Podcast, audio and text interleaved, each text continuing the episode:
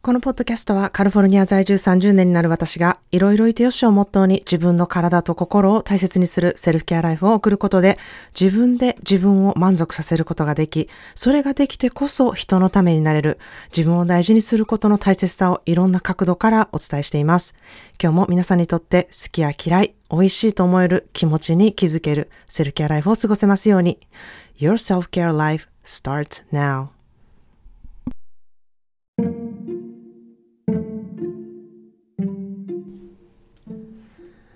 皆さんいかがお過ごしでしょうか、えー、昨日から第9期の思考でセルフケア3ヶ月講座が始まりました、えー、今回ご一緒してくださる皆さんと共に水で濃い3ヶ月を過ごしていくことをすごく楽しみに思っています。えー、説明会に来てくださった後、いろんなね、えー、メッセージをくださった方、そしてセルフケアワークを何度もして、個人コンサルを受けたり、3ヶ月講座を真剣に考えてくださった方、えー、本当に、あの、嬉しいなっていうふうに思ってます。ありがとうございました。そして勇気を出して参加を決めてくださった皆様にも、えー、本当にありがとうございますっていうお礼を言いたいなっていうふうに思ってます。今回ね、受講しないと決めた方もね、本当に素敵なメッセージをたくさん送ってくださいました。そして何よりも、皆さんのご自身をいたわりたいという思うね、えー、気持ちがすごくわかるワークをね、皆さん提出してくださったことをね、すごく嬉しく思っています。何かのタイミングでまたセルフケアワークをね、出してほし出してほしいなっていうふうに思いますし、えー、個人コンサルは常に受け付けていますので、一人で悩むこと、一人で思考をぐるぐるさせることだけは本当に心から避けてほしいなというふうに思っています。耐えれる時に頼れる人に頼るっていうことをね、自ら決めてやっていってほしいなというふうに思っています。まあそんなでですね、週末は私は久しぶりに昔のお友達に会って濃い時間を過ごしてきました。えー、まあ、彼女とは20代の頃、えー、ワインの仕事で同僚だった人でですね、まあ、ものすごく頭がいい人か人で、その上すごく人懐っこくって、誰とでも話ができるっていう方で、えー、私たちはこう、お互い一人暮らしだったので、あの、駅もね、一つ離れているっていうだけですごく近かったので、毎日一緒に通勤して、で時にはお互いのね、アパートでたくさん、えー、ご飯を作って、えー、ワインを飲んで、えー、語り合ったりとか、または、あの、今日は一緒に餃子を作ろうみたいな感じでいっぱいたくさん作ってお互いのアパートに持って帰って冷凍するみたいなことをやったりとかですね、えー、彼女は、えー、トルティアスープっていうね、えー、スープを作るのがすごく上手で、私も未だに彼女のレシピを使っているんですけれども、えー、そういう、こう、一緒にご飯を作るっていうことも楽しんだ中だったんですね。で、もちろんお互いのアパートをこう泊まり合ったりしたりとか、えー、そういうことしてた同僚だったんですけれども、同僚というよりかは、すごく姉妹みたいな感覚で過ごしたことをよく覚えているんですね。で、それもそうで、私たちお互い三姉妹の長女っていう接点もあってですね、えー、妹たちのことを話したりとか、えー、お互い水泳が好きだったので、同じジムにじゃあ通って水泳一緒にしようよってことをしたりとかですね、えー、本当にあの、いろんな、うん、ことを一緒にやってきました。で、あの、彼女は、見かけがね、えー、まあ、金髪ですごく、えー、綺麗な青い目をしていて、それがすごく魅力的だったことから、あの、私がエディオと会った時もね、エディオも、あ、同じ目してるなっていうふうにね、思ったので、すごく親近感を感じたことも、えー、エディオの印象が良かったのも、えー、彼女のあの、青い目があったからじゃないかなっていうふうに思ったりもしています。えー、それからですね、私たちは、えー、時を経て1ヶ月違いで結婚式を挙げたんですね。で、まあ彼女の名前をスーちゃんという、えー、ちょっと仮名を使ってお話ししたいというふうに思っています。まあ、スーちゃんが結婚したうん、方なんですけれども、えー、彼は小学校1年生からの幼馴染で、まあ、一緒に育ってきたといえども、まあ、あの、中学校、高校ぐらいからは、えー、全然連絡を取らない仲になって、でも、お母さん同士がこう知り合ってるっていうこともあって、お互い大学でワイン関係の専攻で卒業したっていうことをね、えー、お母さん同士の付き合いでこう知ることになって、またと連絡取ってみたらみたいな、あのー、感じになって、そこから連絡をと取り始めて、まあ、結婚に至ったんですね。で、もちろん結婚式に私とエディオも呼ばれていったんですけれども、えー、そこでテーブルには小学校の頃に、まあその旦那さんがね、えー、子供の時に書いたえー、そのスーちゃんに書いたラブレター的なものがあって、あの、自分のこと好きか嫌いかどっちかに丸つけてみたいな、そういうなんか可愛らしい子供っぽいものが置いてあって、ああ、なんかそういう歴史があるんだなっていうことをすごくわかる、えー、そういう、うん、結婚式だったんですね。で、まあ、私も、あの、スーちゃんがその彼とね、付き合ってる頃から、あの、知り合いだったので、まあ、お互い、まあ、私とエディオが付き合ってる時、そしてスーちゃんとその彼が付き合ってる時から知り合いだったので、まあ、二人の様子を、まあ、よくは見ていたんですね。で、二人は、まあ、ワイン業界でもうどんどんどんどん有名になっていきまして、まあ、旦那さんはすごく、あの、有名なワインメーカーになられてですね、まあ、ワインメーカーってこう、ワイン業界ではちょっとロックスターみたいな存在でもあって人気者で、で、彼はまあ、すごく、えルックスもいい方だったので、めちゃくちゃモテたんですね。で、もちろん、スーちゃんもめちゃくちゃ綺麗な方で可愛いし、えー、すごく性格もね、あの、いい方なので、こう、誰が見てもすごいなんかカップルやな、みたいな風に言われるような夫婦だったんですね。で、えー、二人は子供ができて、で、私たちも子供ができて、同じ時期に本当に子供ができて、えー、彼らが結婚生活7年目ぐらいの時に、あの、いつも一緒に家族ぐらみで付き合ってた、えー、スーちゃん家族の友達ですね。の、えー、その家族の奥さんと、えー、旦那さんが、えー、浮気をしているっていうことが発覚されたんですね。で、その発覚が、えー、相手側の旦那さんがそれを知って、それをスーちゃんに伝えてきたっていう感じだったんですね。なので、初めはスーちゃんもなんか、そんなアホなことないわ、みたいな風に信じてなかったんですよ。まあ、それも、その奥さんとスーちゃんはすごく仲がいいお友達だったし、えー、スーちゃん夫婦と一緒の職場で働いている方だったっていうこともありますし、本当に家族ぐるみでキャンプに行ったりとか、家族ぐるみでこう、うん、一緒に旅行したりとかする仲だったから余計だったんですね。で、まあ、スーちゃんもね、えー、旦那さんにそれを本当かどうかっていうことを確認したんですけれども、まあ、そんなことないよっていうふうに旦那さんは、まあ、否定してまして、うん、それでも、あの、疑いがあったので、スーちゃんは個人的に探偵を雇って調べてもらってですね、そこで証拠がたくさん出てきて、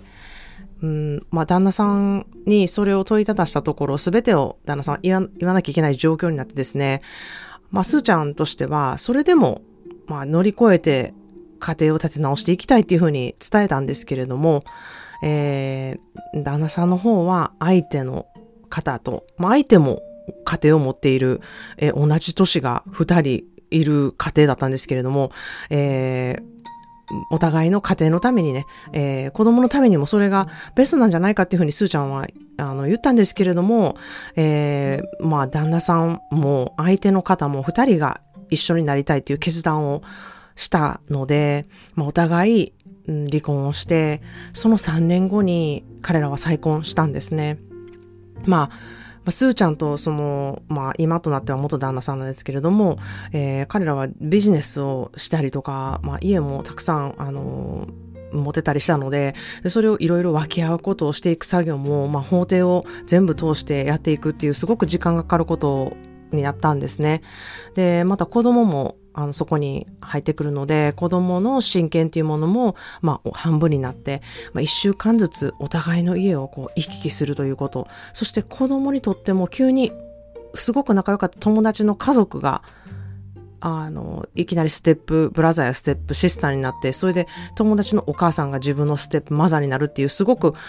まあ、あの子供たちにとっても、こう、複雑というか、えー、結構困惑する状態でもあったので、まあ、セラピーとかカウンセリングにみんなそれぞれ買うっていう日々をね、すごく長年続けてきて、今でもそれは続けていることなんですね。まあ今は、えー、あれからもう15年にも経つんですけれども、えー、その状態をずっと続けている感じですね。で、それを、まあ、そばで見ながらもう、私はこう、本当にいたたまれない状態で、本当にどんどんスーちゃんの心がズタボロになっていって、なんかもう、金継ぎもできないぐらい、こう、心のかけらっていうものが、かけらじゃなくても粉々で、もうそれをなんかかき集めて、なんとかこう、ハートの状態にしなきゃいけないみたいな、そんな状態の彼女を見ながらですね、なんか、私にできることって何なんやろうっていうふうに、すごい考えたんですね。で、その時の私の自分のね、幸せだったり、自分の家族のことを言うのもきっとすーちゃんには負担になるだろうし、自分が家族で楽しく過ごしたこととかにもちょっと罪悪感を持つようになったりとか、えー、一緒にいるとやっぱり、まあ、彼女のうん、大変な感情とかそういうことを聞く側になってたので本当に一緒に泣いてばかりな時間だったことでそそこで私が正直何もできないなっていうところから私自身すごくしんどいなっていうふうにも思うようになったんですね。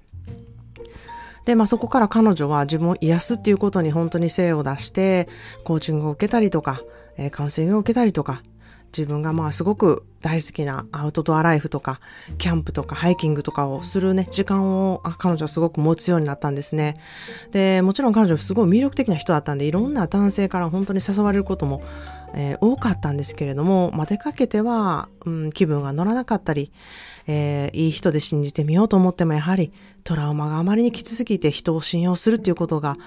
ものすごくできない状態からどんどんこう恋愛も遠ざかっていきますし、友達とか友情関係もちょっと遠ざけていくような、えー、そういう生活スタイルになってたんですね。で、まあ私はふとした時に、まあちょっと彼女を思い出すことがあったりするとメッセージを送るみたいなことはしていたんですね。で、まあ時々久しぶりに会っては、えー、楽しかった思い出があるよねっていう話をしたりとか、えー、まあ今の不満っていうものをね、彼女はアウトプットしたりとか、まあ私はとにかくそこで、そうなんだな、今そういう状態なんだなっていうことを聞くこと、もうそれだけでいいんかなっていうふうに私もだんだん思うようになったんですね。で、自分ができることって別になくてもいいんだなっていうとこにすごく私は気づかされたというか、ただいるっていうだけでいいことってあるんだなっていうふうに私も思ったんですね。何かするために、すーちゃんと一緒にいなくてもいい。ただ、本当に姉妹みたいな感じでいるっていうことで十分だし、私はそんな人が、うん、いることが本当にすごく嬉しいなとも思ったし、うんそれも私もね、近くにあの姉妹がいないことで、えー、そういうふうに思えたんだなというふうにも思ったんですね。私たちが楽しいとか嬉しいとか好きって思った気持ちっていうのは未だにちゃんとあって、それって一緒にいるだけで確かめ合う時間ってなるからなんですね。でそこが私はすごく、えー、自分でも嬉しいなっていうふうに思ったし、なんかこれがあれば大丈夫だなっていうふうにも思える時間だったんですね。で、まあ、スーちゃんと知り合って20年以上になるんですけれども、あの、本当にあの頃のスーちゃんと比べるともう別人のようにいろんなことがやっぱり変わっていって、あの頃のスーちゃんはちょっとあんまりほとんどいない状態だなっていうふうにも、うん、振り返ると思うんですね。なので私の心の中にも穴が開いているなっていうふうにも実際思います。でも、あの、彼女の好きだったところってやっぱり変わっていないんですよね。根本的なところというか。で、それを知ると、あ、やっぱり、あの、この人の魅力っていうのはそこにあるなっていうふうにすごく私は思うし、えー、まあ彼女を知るそれを知ることで彼女は大丈夫だなっていうふうにも思いますし、私たちが好きだった時間っていうものは未だにそれはあって、まあそれがあったら十分愛おしい時間になるなっていうふうにも思うんですね。で、こう、うん、変わっていく自分っていうものと向き合っている彼女は本当に自分のことで精一杯だと思うし、でも時々こう、私が知っているスーちゃんを感じることができて、で、それをやっぱり全てふっくるめてね、愛おしい存在だなっていうふうに思うんですね。前のままのスーちゃんが良かったとか、えー、そのスーちゃんと一緒にいたかったみたいな気持ちってなんかすごく私のエゴだし、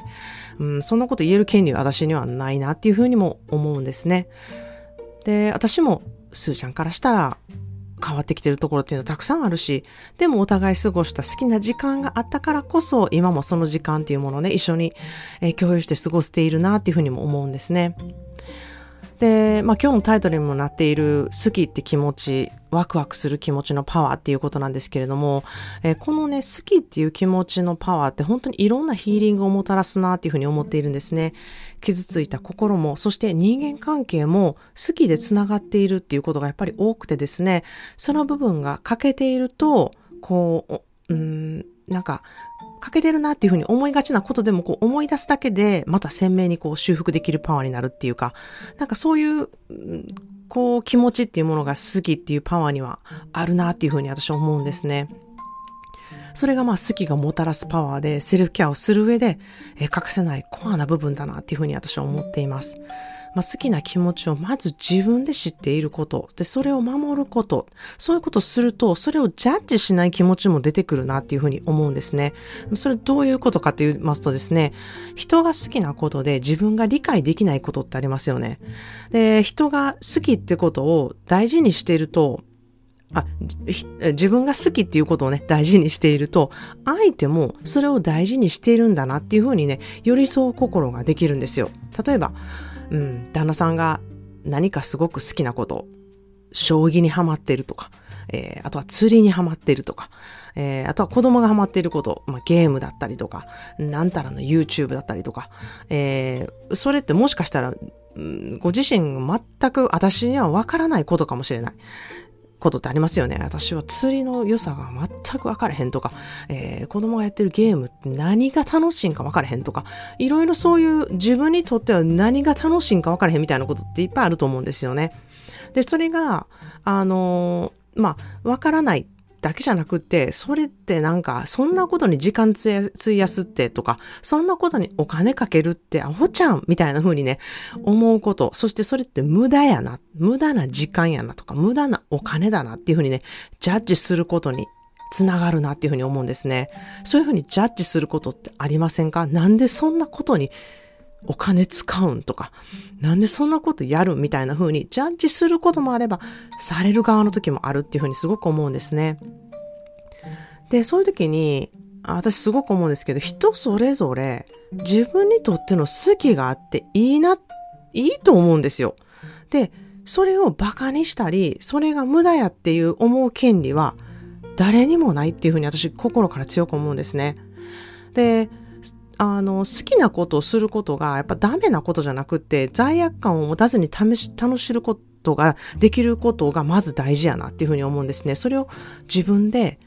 何かっていうことが分かっていたり、好きなことって、あ、こういうふうに十分満足度を得れるんだなっていうことが分かれば、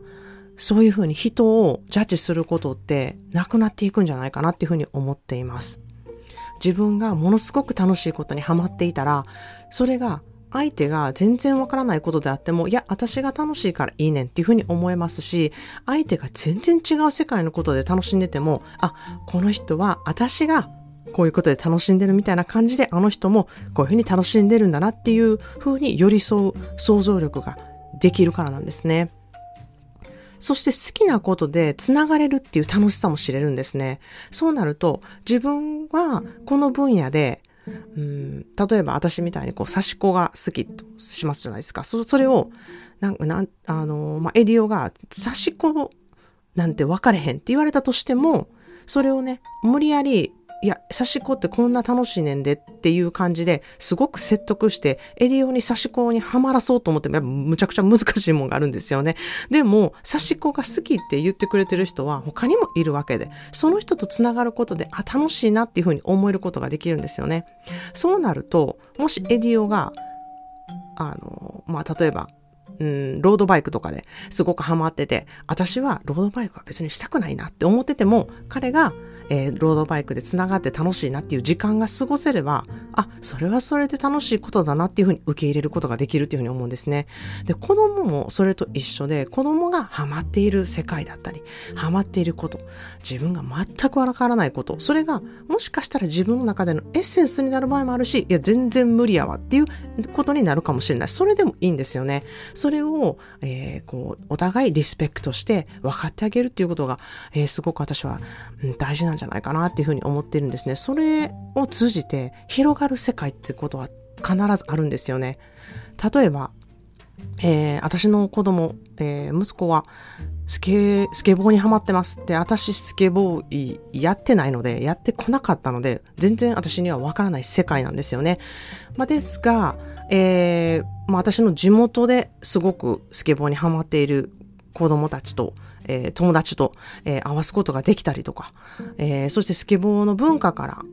あの学ぶこと、あ、こういうものがすごく人気なんだなとか、こういう、えビジネスをやってる人がいるんだなっていう、そのね、世界観で、こう、いろんなことを知ること。それって、いろんな国に行っていろんな国の文化を知るみたいなすごく似てるんですよね。なので、スケート文化みたいなものを、えー、自分が全然知らなかったけれども、それを知るっていう、えー、ことにもつながりますし、えー、私は娘のオードリーがバレエ、あの、踊る方のクラシックバレエをやってるんですけれども、私全くやったことないんですね。なので、クラシックバレエの世界もうほぼ無知な状態で、えー、まあ、娘はすごくそこに惹かれていってやるようになったんですね。で、その彼女を見ていて、えー、こういう世界があるんだな、こういうことって、えー、すごい素敵だなっていう、うん、その世界を私も知ることができたんですね。で、そこは、えー、たまたま私もすごく興味があって、えー音楽も聴いてすごい素敵だなって思ったり、あ、こういう風にして、ダンサーってつこう積み重ねて練習していくんだなっていうことが分かったら、えー、今度バレエを見た時の深さが分かったりすごく面白いなっていうふうにつながってこう自分の世界がすごく広がるなっていうふうに思ったんですね。であの私がすごく思うセンスがいい人って自分にとって心地いいこととか好きなこととかちょうどいいことっていうことを自分で知ってる人が多いなっていうふうに私常に思うんですね。自分とこう向き合う時間を大事にしているからこそ、なんでそういうとこに好きって思うかとか、なんでこういうことがちょうどいいっていうことなのか、えー、なんでそこが居心地がいいっていう、その理由もちゃんと自分で分かっている人が多いなっていうふうに思うんですね。で、そこをこう分かっていったら表現することもできますし、その人の価値観にもなりますし、その人の世界観にもなるんですよね。で、贅沢じゃなくてもその自分の好きとか、心地よさっていうものをちゃんとしていたら、その価値がわかる人と自然とつながることができるんですよね。それがやっぱり最高の豊かさになって、それが必ず知らず知らずと安心感とか自信っていうものをね、もたらしてくれる作用になっているなっていうふうにすごく心から私は思うんですね。で、そこで自分の夢とかアイディアっていうことをね、言葉にすることで、えー、馬鹿にする人がいたら、それは自分の世界に住んでいない場所に住んでいる人で、その人はその人の夢やアイディアがあるんだなっていうふうに思うこともできますし、その人にはその人たちに、こう、会う人がいて、もしかしたらその人は、あの、夢とかアイデアが全然ない世界に住んでいるかもしれない。で、その人はもしかしたらそういう場所があることも知らないから、わからないから、想像できないからそういう攻めたような言動になっているんだっていうふうにね、えー、理解することもできますし、自分がそこに引っ張れること、引っ張られることなく、その人はその人の世界で住んでいるんだな、自分は自分の世界で住んでいるんだな、その違いがあっていいっていうね、風に考えることができるんじゃないかなっていうふうに思います。まあ、しかし、あの、馬鹿にされるから、まあ、そのまま言わないでいたら、自分をサポートしてくれる人だったり、そのアイデアがいいなって思う人も出てこないんですよね。なので、あの、自分のアイデアとか、自分の好きっていうものは大事だっていう、こう、自信があれば、え、そういうことを自分で言っていく、表現していく力となってですね、それを助けてくれる人が出てきて、え、そのチャンスをね、たくさん与えてくれる人が身の回りに集まってくるなっていうふうに私はすごく思ってます。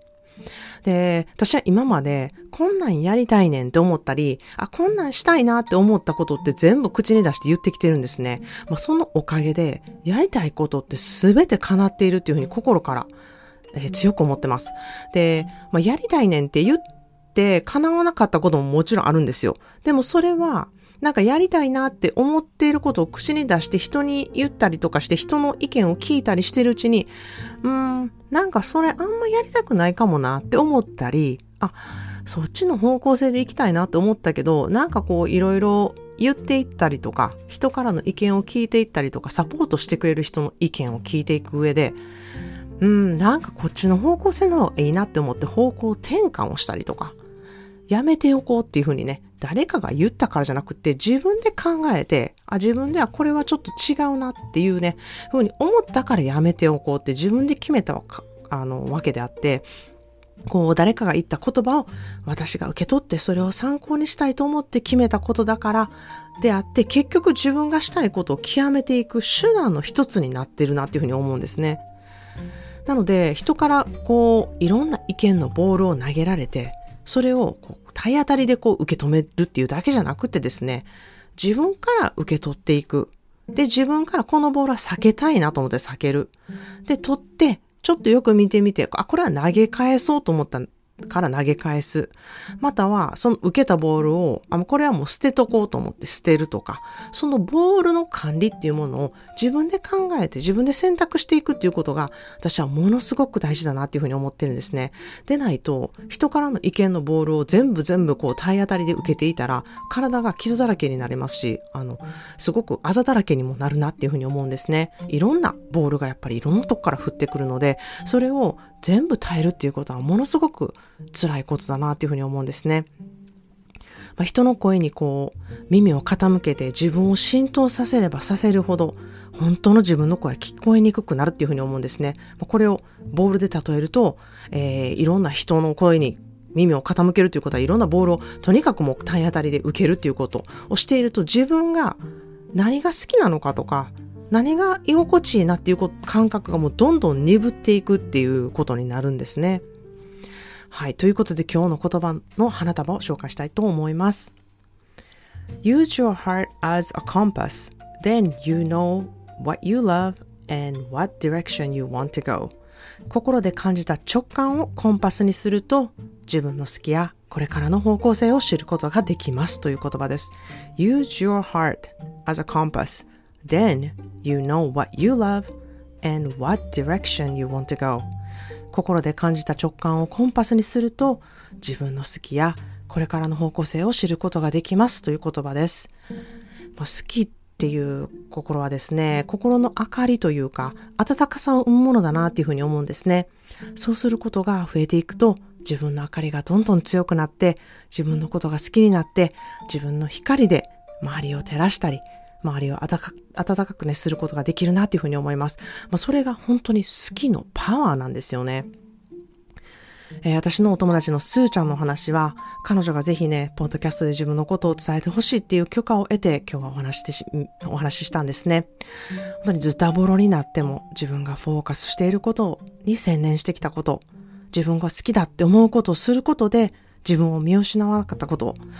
まだまだね、癒していくことが必要だっていうふうにね、あの、ご自身分かっているんですけれども、自分がこれが好きっていう気持ちがあれば、楽しみや希望が持てること、それをね、すごく伝えたいっていうふうに、あの、言ってました。その気持ちをね、自分で自覚して、まず自分で守っていくことが大事だというふうにおっしゃってました。そして最後に、大事な友達とそれをシェアできるという楽しみが、今まであったように、これからもそこにつながると言ってくれたことを、えー、ここに残しておきたいなっていうふうに思います。えー、スーちゃんの心の光っていうものは消えていないんですね。私もその光を、私も感じ取れてすごく嬉しいなっていうふうに思いました。その光は私が提供しているわけではなくってですね、ひーちゃんが、えー、自分の好きなことがあるというところから光っているっていうふうに私は思うんですね。えー、だから私がその光を守ったり何かをしてあげないといけないっていう、えー、思うのじゃなくてですね、えー、ただすーちゃんと一緒にいるだけで一緒にその光を共にシェアすること、それがこれからのお互いの強い光になっていくなというふうに感じたんですね。ということで今日は好きやワクワクがもたらすパワーについてお話ししました。それでは今日も思考でセルフケアでご自身をいたわる日をお過ごしください。Today's daily words of bouquet is Use your heart as a compass. Then you know what you love and what direction you want to go. 心で感じた直感をコンパスにすると自分の好きやこれからの方向性を知ることができます。Use your heart as a compass. Then you know what you love and what direction you want to go. 心で感じた直感をコンパスにすると自分の好きやこれからの方向性を知ることができます。自分の好きや自分の思考癖を知りたい方は、セルフケアワークをぜひ概要欄からやってみてメッセージしてほしいなっていうふうに思います。一人で思考をぐるぐるさせたり、悩んだり、日記を書くだけで終わらすことをしてほしくないなというふうに思います。私が必ず親身になってお返事いたします。ぜひ一度やってみてください。今回も最後まで聞いてくださりありがとうございました。Thank you so much for listening to today's episode of 思考で Self-Care。お相手はカリフォルニアからまーちゃんでした。それではまた次のエピソードまで。Have a wonderful self-care day. As always, I'm sending you a big hug to you. 今日も皆さんがいてくれることに感謝です。ではまた。Cheers to you.